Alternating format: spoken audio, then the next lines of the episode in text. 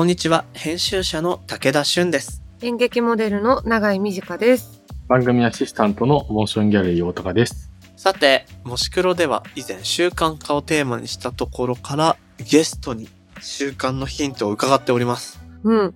習慣が全く身につかない武田長井を救ってくれるゲストは現れるのでしょうか？ということで、本当だよ。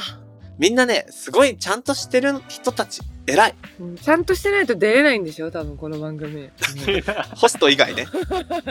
ホスト以外。パーソナリティ二人ちゃんとしてない人で大丈夫なんです。してない。ちゃんとしてない代表なんでね。そうそうそう。こっちは大丈夫。うん。まあ、なるほどね。なんですか、ちゃんとしないぞという強い意志を感じますけど。そう、だからリスナーの代わりにって思ってるんだけど、実はリスナーもちゃんとした人だったかもしれないと思って今。うん。そうだね。まあ、つまり武田長井のコーナーです。はい。ということで、今回のゲスト、宮地洋さんにも習慣伺ってみました。うん。発表します。えーこれまでは身につかない習慣の連続でしたが、二人の息子を持つ今では平日朝9時と夕方6時の長男の送迎が生活の軸となっています。また調子のいい週末の朝は番組でもおなじみのランニングと朝食の活動をゆるく続けて7年目になります。健康第一っていう回答をいただきました。7年ちゃんとしてる。すげえいや、す、すげえって言った顔がマジで素だったね、今。でも、この身につかない習慣の連続だったというところに一つね、僕たちは自分の何かを見出したいと思いますが、同じだったんだもんな。この外せないルーティン的用事、うん。大事なのかもね。我々にないやつ。ね大事なんだろうな。何度作ろうとしたか。送り迎えはしないと絶対ダメだしな。そうだよね。何？毎日絶対やらなきゃいけないこと何作れるんだろね、歯磨きとかしかないよな。う。ないな。あとなんか、めちゃくちゃ高い、なんか、駐車場とかに車止めておけばいいんじゃない？絶対出庫しないと、みたいな。習慣なの？それなんかもう中間じゃなくてタスクですよね、それも。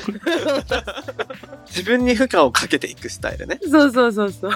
でもね、今朝なんかちょっと朝走ってみたんですけど、うわ、最近ちょっとやってみてるんですけどね、緑道を走るんだけど、毎朝いるおじいちゃんたちの集会があって、あすごいね、楽しそう。ー、楽しいんだな、やっぱ。あれに混ざるっていうのをやってみようかな。うん。8時ぐらいに集まってんのよ。いいな。私もう早く寝れなくなりたい。年取って。うん。寝れるのが悪いんだよ、全部。なるほど。じゃあ、あの、老後が楽しみということでね、はい。ちょっと僕たちの飽くなき習慣をたどる旅がまだ続くと思うので、皆さんもぜひ一緒にいい習慣を探していきましょう。お願いします。えー、宮地さん、習慣のご紹介ありがとうございました。この番組のハッシュタグは、シャープもし黒。ひらがなでもし黒です。アップルポッドキャストの番組ページにもコメントを書き込めます。皆さんのご意見ご感想お待ちしています。そして、Spotify の番組プレイリストのフォローと、もしもし文化センターへのご参加、こちらもお待ちしています。あなたももしもしーずになってねはい。ではでは始めていきましょう。武田俊と。長い短がお送りする、前回に引き続きゲストに建築家で株式会社アノバデザイン代表の宮地洋さんをお招きします。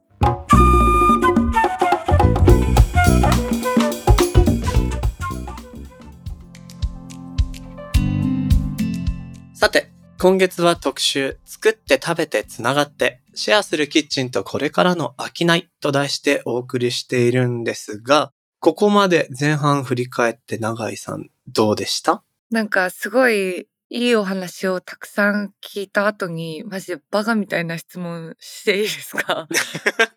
いいね、いいね。いいですよ。なんかすごいやっぱ聞いてていいなって思うし、なんかやってみたいなって思うんですけど、その、みんなどのくらいうまいのって。そのなんか家で夫は喜ぶけど、え、これどうなんだろうみたいな。その武田さんとかはさ、自分で釣ったりもするし、なんかさばけるとか、あ、お魚の話ね。そうそう。それがあると、一個こう、なんていうの、役が乗ってる感じがするんだけど、うん。私とかやっぱその、え、ほうれん草のおひたしとかでもいい、いいの？みたいな。その辺の、こうなんか皆さんどのくらいこう、上手だったり、こう、専門的な難しいものを作ってるのかなとか、結構聞いてて気になる人もいるんじゃないかなって。こう、ハードルが下がってる分、でも出すものある程度じゃないと使えなくない？みたいな気持ちがあるってことだよね。そう、なんか、これはさすがにさ、とか、あるのかなっていうのを聞きたいです。宮地さんどうです？僕とかもなんか、結構料理とかは、まあしたりするんですけど、たまに、これめちゃくちゃうまくないみたいなのできちゃう時とかあるじゃないですか。はいはい。なんかそれこそシンプルに、なんかちゃちゃっと使って、あれなんでこれこんなうまいんだろうみたいな。これ売れるんじゃね？みたいなやつあるじゃないですか。ある。うん。これ1500円取れるよみたいに言うやつね。そう。それがいきなり次の日にあお店にできたらいいじゃないですか。確かに。うんうん。で、なんかそれができる場所だなって思ってて、ほうほうほうほう。で、なんか僕がよく説明するときにシェアキッチン使いたいんですけどっていう人とか、あとシェアキッチンとかにたまにいると、これ何ですかって聞かれて説明するときに、いやなんかプリン1個でも売っていいですよって言うんですよ。はあ。そう。で、プリンって、なんかあの、牛乳と卵とね、砂糖を混ぜて、で、バーってやって、ちょっと蒸してみたいなのですぐできちゃうんですけど、あれってめちゃくちゃ美味しいじゃないですか。むしろ、牛乳とプリンと砂糖だけの方が、変な話、コンビニで売ってるとか、どこどこのすごいクリームふわふわプリンですとかよりも、なんかうまかったりするじゃないですか。はい。そういうのが売れる場所であってほしいなって思っていて、うんうんうんうん。でも、やっぱり利用料はやっぱりかかっちゃうんで、なんかその辺の計算は必要だとは思うんだけど、でも別にそれに見合うことをするためにいろんなその食べ物の工夫だけではなくて、どうやってじゃあ人に来てほしいとか、どういうふうにやれば、例えば友達5人来てもらえればこれ OK かなとか、うんうん。なんかそういうことでいいと思っていて、むしろ大事なのはなんか自分がやりたいって思って、そのできる場所を僕らが提供していることが大事だと思っていて、で、利用者側の立場からすると、なんかそんな場所あるんだって思ってもらって、うん。明日からでも自分のお店できるじゃんって思ってもらうことが一番大事だなって思ってるっていうところです。なるほどなるほど。そっか。いいな。でも確かにありますもんね。私夜中によくパスタ作っちゃうんですけど、うん。やばいよこれみたいな。出せるよってやつね、お店で。そう、食べさせたいって思うけど、そんな家に何人も友達呼ぶのもあれだし、なんかね、お家のキッチンじゃそんな大量に作れないじゃないですか。うんうん。っていう時に確かに、その気持ちを大事にしていいってわかると、すごいまたハードルが、ハードルというかこう、フランクに挑めそうで、よかったです、聞けて。シェアキッチンやってて、今、だいたい50名ぐらいの方がいろいろ所属してるんですけど、これ、あの、最近だとさっき言ってたハードルが下がってたって話をしたと思うんですけど、当初は、やっぱりこだわりを持った人たちがすごいいて、で、どういうことかっていうと、例えばなんですけど、自分が糖尿病のものになってしまって、そんなにこう糖分が高いもの、つまり糖分取っちゃいけなくはないんだけれども、うんううん。ん。糖質のコントロールをしなきゃいけないんだけど、そういう、こう、お菓子がない。うんなるほどつまり、糖質をちゃんとコントロールできるような仕様になりつつも、かつ、美味しいものっていうものがうんうん。手に入れられない人が自分でもう作るしかないって思っていたりとか、例えばグルテンアレルギーの方で、これもまた美味しいパンがないとか、うあんうん。最近はすごいグルテンフリーの食事って結構、あの、みんないろんな企業努力とかで美味しくなってるんですけど、うん。あの、それでもやっぱりお菓子の分野ではなかったりとかするんですね。だから自分で作んなきゃいけないとか。印象に残ってるのは、もともと20年間シンガポールに住んでいた方で、日本に戻ってきた時にシンガポールであれだけ日常的に食べてたお菓子が日本じゃ手に入らないみたいな。はいはい。だから、自分で全く料理の経験っていうか、その本業でもなかったんですけど、勉強をして調理師学校通って、へシンガポールのお菓子を作れるようになって、シェアキッチンで販売始めたみたいな。すごいえ。。素敵。そう。だから、あの、シェアキッチンっていう場所が、そういう、こう、作らなきゃいけないっていう、ある一種の使命感を持った人がすごい多くて、うんうん。で、もちろんすごい美味しいっていうことはベースにありつつも、その本当にある特定の人にしか需要がないもの、ただ確実に必要。でも今まで市販のものであったりとか、一般のお店では売ってなかったっていうものをやってる方っていうのがシェアキッチンにはすごい多くて、そうか、なるほどだな。なるほどなこの需要がニッチだからこそ大量生産大量消費の社会では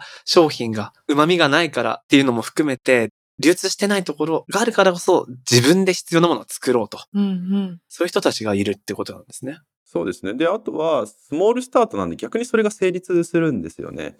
需要が少なくても、例えば1日20個だったり100個だけでも売れれば成立するっていうビジネスのモデルが作れるので、自分一人でしっかり需要に対して提供できれば、それが売れて、またそれが継続できるっていうことができるのがシェアキッチンの価値なのかなって思ってますね。へえ。あ、面白いななんか、どのジャンルでも、まあ、僕は編集者としていろんな方取材したりしてきた中ですごく痛感するのが、欲しいものないから作ってみたっていう人の作ってるものの強さってすごく感じるんですよ。うん。で、ある人はそれを世界への信頼っていう言葉で語ってくれたんですけど、つまり自分みたいな普通の人間が欲しいと思ってるものが今この世にないとして、うんうん。自分ぐらいの人間が欲しいと思ってるんだったら、他にも欲しい人っているはずだと。それは世界の信頼っていう言葉で語ってくれたことをすごく印象的に残ってるんですけど、だからこう必要だけどないものを作ってる人の強さとか、そしてそれが美味しいっていうのはまたいい話ですね。いいなぁ。なんかそれを軸にまた考えてみたくなりますね。そうね、そうね。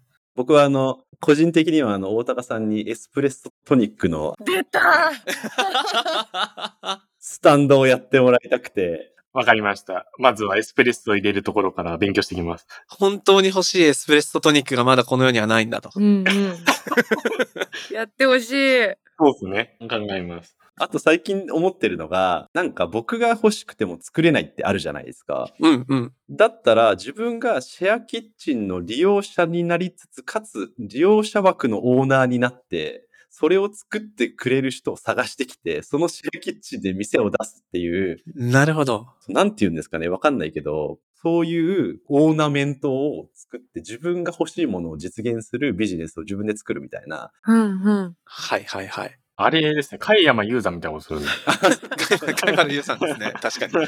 美食クラブ作ろうみたいなことですね。自分は作れなくてもね。そう、自分のアイディアと、なんか素材は提供するけど、君が調理してくれみたいな。うんうんうんうん。そういうこともシェアキッチンだったら、それこそなんか遊びとは言わないし、みんな本当にあの真剣にやってることなんですけど、でもそういう余白がある場所だと僕は思う。うん。うんうん。チャレンジだからって気負う必要もない。むしろ、なんていうのかな、本当失敗ダメ元でというか、うんう。んうん。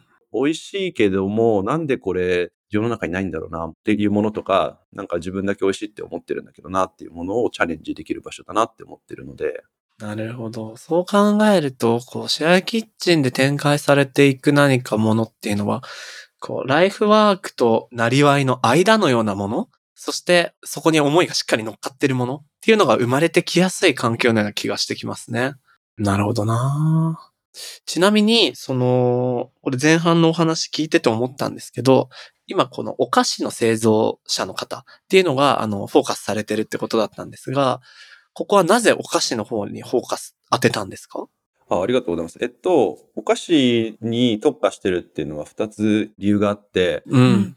一つは、シェアキッチンを立ち上げるときに、実はお菓子で別にくくってなかったんですよ。むしろ、いわゆるダイニングもセットにして、食事を作ってみんなでそれを囲もうよっていう場所だったんですね。はいはい。で、ある日、さっき言ったみたいに製造許可の取れる場所ということで、えっと、外部に開いていた時に、お菓子作りをしたいっていう方から問い合わせがあったんですね。うん。はい。で、その方がさっき言った、そのグルテンアレルギーの方で、自分が欲しい食べられるパンがないから自分で作るしかないから、そういう場所を探していると。ただ、利用料が製造をするためのシェアキッチンをいくら探しても、自分の活動、今まだ立ち上げ、まあ、これから始めるっていう方だったんですけど、利用料が見合わないから、相談させてほしいって話だったんですよ。で、僕その時に、そっかと思って、フードの人はさっき言ったみたいに、まあ4時間ぐらいでいろいろこと足りて、で、当時、えっと、確か1時間2000円で貸していたのかな？その、僕がさっきのルール変更とかいろいろする前ですね。うん、うん。で、それだとしても、お菓子の人たちって6時間ぐらいかかるんですよ。うん。で、どういうことかっていうと、材料を搬入して、準備をして、製造をして、それが冷えるまで待って、そこから梱包をして、そこから発送するってところまでやらなきゃいけないんですね。大変。そうか。寝かして梱包して発送が加わると4時間の枠では収まらないと。そうなんですよ。で、じゃあ、そうすると、利用量だけが増えてっちゃって、作るものの量は増やせないのに、料金だけ上がっちゃって使えないじゃんって思って、で、そういう人たちが使えるような料金プランを新しく作ったんですよ。うーん。ほう。つまり、貸し製造プランっていう、長時間で定額制で使えるっていうプランを作ったんですね。で、それが当時は多分貸し製造で長時間、平均的に言うと1時間1000円のコストで使える。で、当時さっき言ったように1時間5000円ぐらい、もしくは1万円とかが、まあ、一般的だったんで、1時間1000円で長時間使えるっていうところがまずなかったのと。あと、その、シェアキッチンをやるにあたって一番大事なのが衛生管理の部分なんですけれども、食事を作る、つまり肉、魚、野菜、生物を調理する場所と、お菓子を作る場所って、やっぱり分けなければいけない。はあ。うんうん。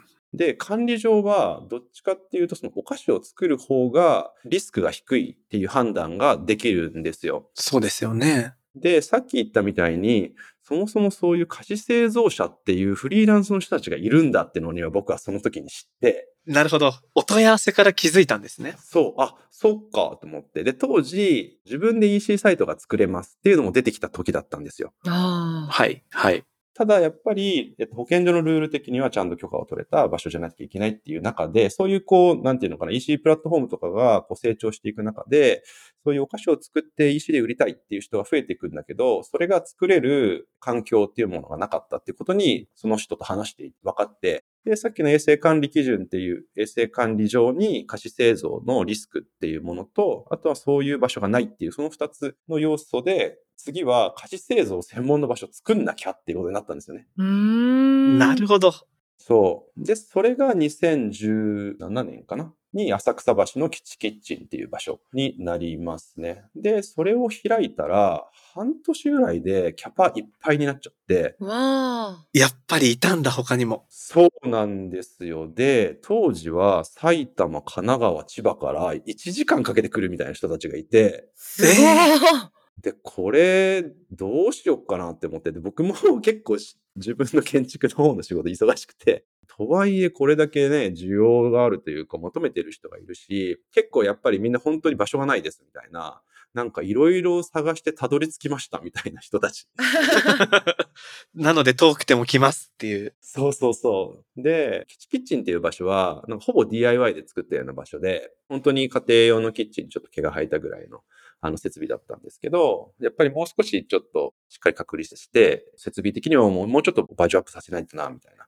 で、それも結局利用者さんと僕すごいコミュニケーションを取るきっかけをいろいろ作っていて、コミュニケーションのプラットフォームを使ったりとか、月に1回のメンバーミーティングみたいなのを開いたりとか、今ではなんかシェアキッチンマネージャーっていう方をあの置いて、で、その方をコミュニティの核にして、各シェアキッチンの改善とか、コミュニティメイキングみたいなことをしていってるんですけど、そういう工夫をして、利用者さんからどういうシェアキッチンがいいかみたいなの常に聞いていたので、うんう。ん。うん。その中で一つ大きかったのが店舗併設。つまり、キッチンっていうのは製造場所だけだったんですけど、作っても売る場所がなきゃ、やっぱり活動が継続できないっていう話がやっぱり多くて。はいはいはい。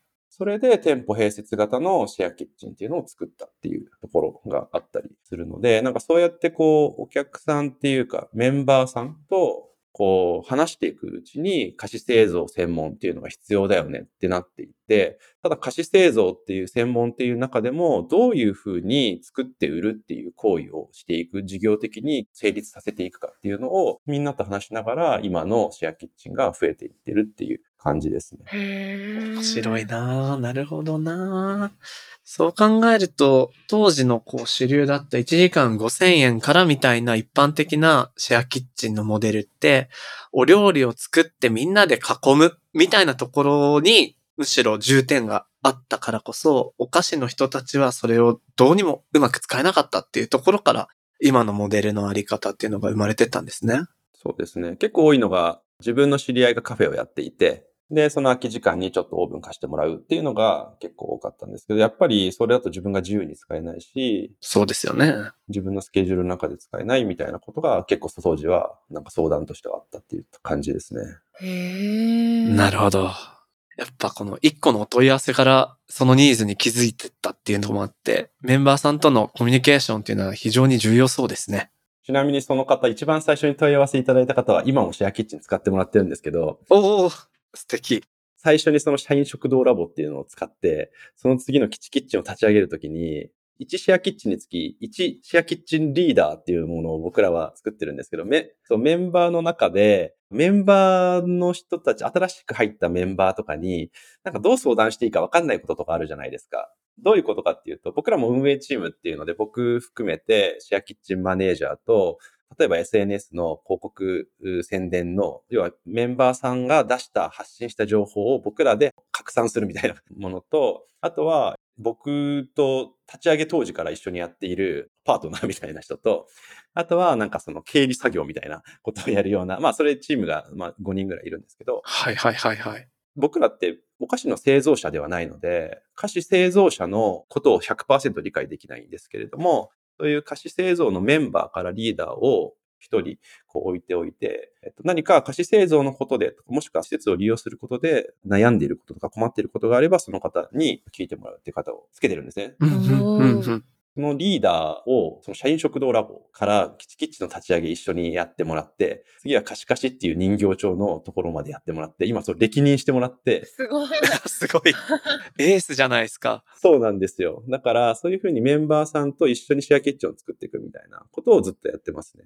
永井さん、これだけのさ、単純な設備だけじゃなくて、コミュニティと、その何かリーダー的な人の相談もできる状態だと、本当にやりやすそうよね。ね、ほんと。誰に言えばいいかわかんないみたいなのをなくしてくれてるのはすごい 助かることだ。ね。すごい追い風だなって思うな。こういうことやりたい人にとって。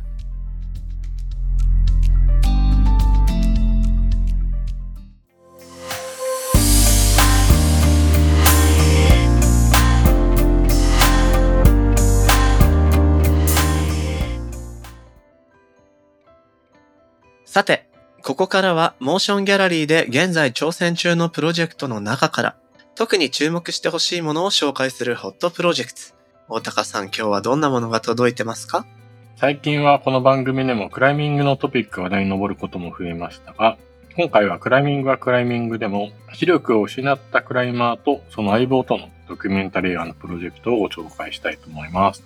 へーほいこの映画は Life is Climbing というど、視力を失ったクライマーの小川さんと彼の視力となるサイトガイドの直哉さんの二人がアメリカでクライミングに挑む旅の様子を追いかけたドキュメンタリー映画となります。旅の道中の様子や息を飲むクライミングシーン、そして知人たちとの交流を通して驚くほどポジティブで笑顔に溢れた二人のクライマーの固い絆が描かれています。今回はこの映画をより多くの人に届けるための劇場公開用披露や宣伝、そしてバリアフリー字幕制作などのために支援を募っています。このパラクライミングっていうジャンルが僕は知らなかったんですけど、うん。プロジェクトページのこのコバさんが壁を伝ってる写真を見て、この一枚だけでヤバさを感じました。うん。すごい。だって見えないんだぜねえ。見えないで断崖絶壁に手をかけているっていう写真そしてこのプロジェクトページのテキストが良くて、そこの指示してる様子が書かれてるんですけど、右手1時半遠目、右右右って書いてあって、すごい。1時半右遠目って言って、これコバさんは手を伸ばして、手をかける位置を探っていくわけなんだよね。ねえ。このテキストと写真で様子がわかるっていう、なんかプロジェクトページとして素晴らしいと思っちゃったんだけど、うん。ほんと。こんなことが、だってページ開いた瞬間二人で、やばーってなったもんね。ねえ。すごいよ。この場所がさ、良さそうな場所だよね。ユタ州？はいはいはコロラド州なんかこんな赤いさ、壁っていうかさ、赤い岩みたいなさ、なんかポカホンタスでしか見たことないから、すごい、本物初めて見た。い。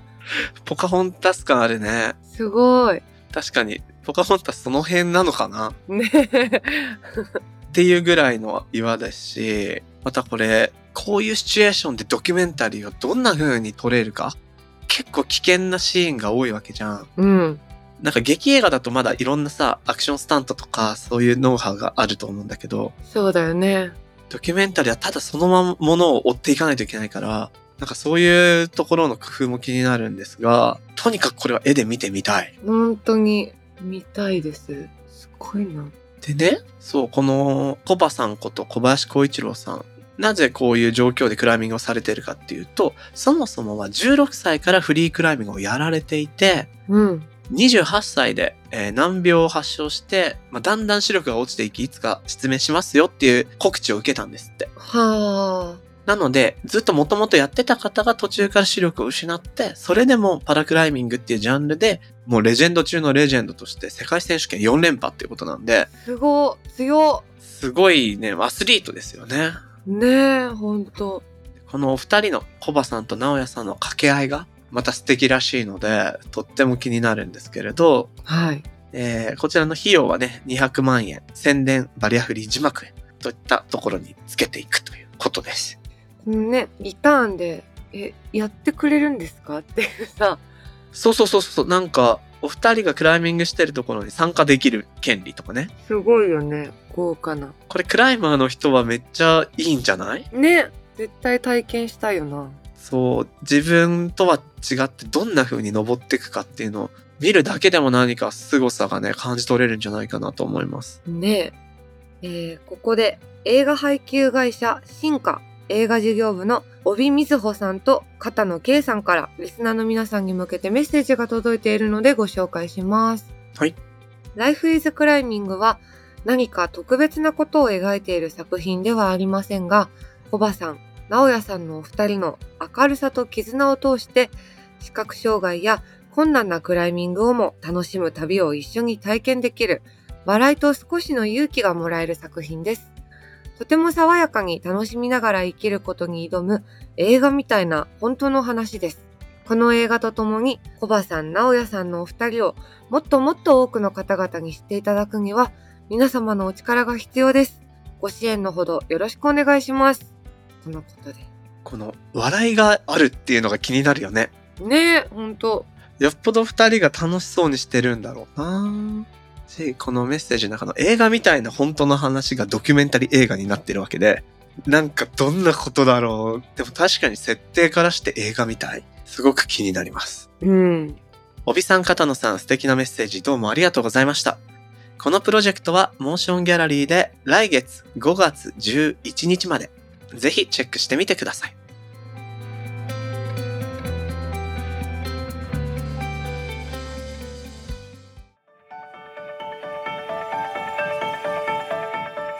モーションギャラリークロッシングエンディングのお時間となりました。さて、3話目がおしまいですが、うん。どうだったかい？え、もういよいよ近くに欲しい。そうね。なんか、ちょっと神がかったパスタできちゃったんだけど、みたいなもののの延長で、うん。それを人に出せる場があるっていうことの面白さをなんか想像できたよね。ね、本当に。いや、欲しいな。え、永井さんのさ、夜中に急にできためっちゃイケてるパスタは何パスタだったの？あのね、うん。ツナ缶と、ひき割り納豆と、ほう。何入れたんだっけな？梅干しと、白だしと、を混ぜたのかな？良さそうだね。すっごい美味しくて、和のパスタだ。そう。明日の分もってことで多めにって茹でたけど、気づいたら全部食べてた。いいね。でもそういうののね、気楽なトライができる場所。確かに近くにあったらいいな。ねえ、ほんと。そんななんか想像が膨らむような回でした。はい。ではここで、これまでに番組にご出演いただいたゲストの方からの応援コメント紹介したいと思います。大高さん、お願いします。昨年5月の特集広がる近づく旅のアイディアにご出演いただいたライターの岡田優さんからのコメントです。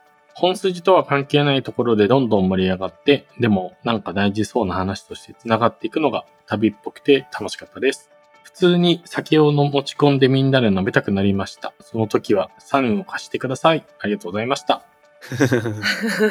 らしいコメント、嬉しいな。ねえ、楽しかったよな、この回も。そう、なんか、ある種対照的な二人に見えながら、その日常の中に旅を持ち込んだり、旅を日常のように過ごしたりみたいな視点で、こう、うまく工作していった記憶があって、ね、確かに。ね、古地図を見ながら散歩する岡田さんと、同じ仕様のキャビンをいろんなとこに作って、旅先から帰ってこれるような場所を作ろうとしている本間さん。うん。面白い回だったなねえ、今何ヶ月待ちなんだろう。増えてるんじゃない？増えてそうだよね。はーい、あの時やっとくんだったって 思うんだな。うん。でもまたなんかいろんなタイプのキャビンを本間さん立ててるみたいだから、今後の動向も気になります。はい。岡田さんコメントありがとうございました。この番組のハッシュタグは、シャープ、もし黒、そしてアップルのポッドキャストのコメントでもご意見ご感想お待ちしています。また、番組のオンラインコミュニティ、もしもし文化センターでは、会員限定 SNS にて通称もしもしと呼ばれる、リスナー会員の皆様とバインクルーで、えー番組の感想や気になるトピックについてシェアしています。武田さん、永井さんによるスピンオフトークを配信しているほか、もしもし限定グッズの会員証ステッカー、さらに毎月のミートアップなど、ここだけで楽しめるコンテンツが盛りだくさんです。